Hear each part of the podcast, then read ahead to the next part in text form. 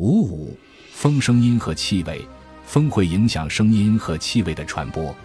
如果风是从你前进的方向吹来，那么你能听到或闻到敌军的声音或气味；反之，如果风是从你身后吹来，那么你所在部队的声音和气味则容易被敌军感知。因此，判断风向非常重要。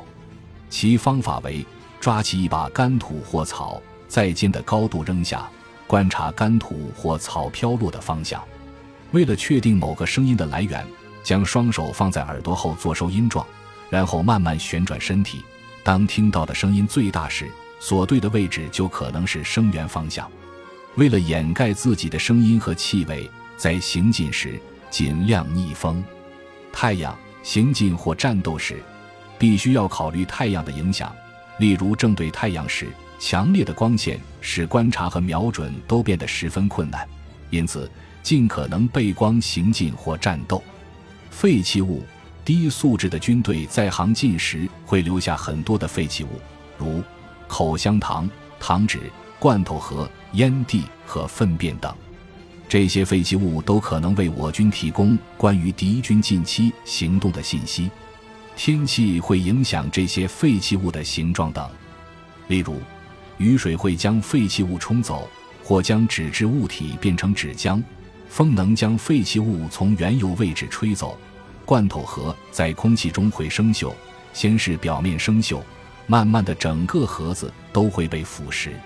在对这些废弃物进行分析时，需结合当地最近的一次降雨或大风的时间，推断出留下废弃物的时间。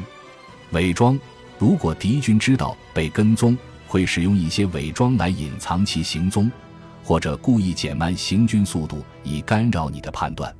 其常用的伪装方式有：后退行走、清除足迹、选择实质地面或经水路行进。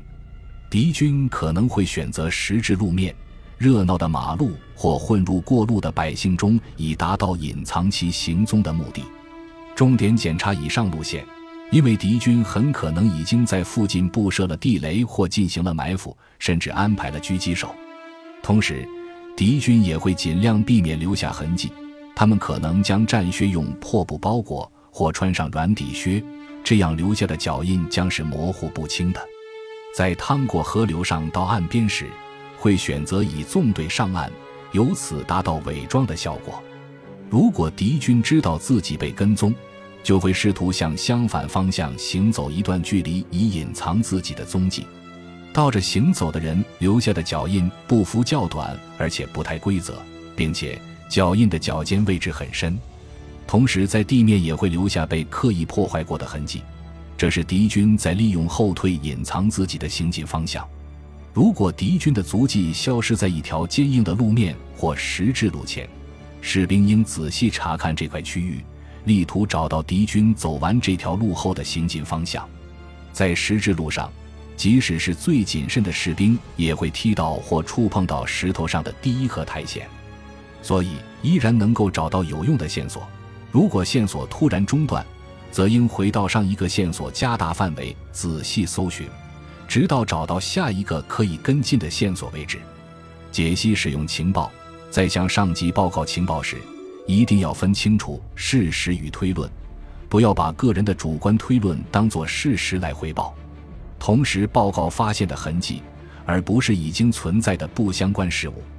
及时使用情报 （immediate use intelligence），该术语是指所有关于敌军的可靠情报。这些情报能够被马上加以分析和运用，可能带给敌人一次突袭，可能让敌人手足无措，也可能破坏敌军的逃跑计划。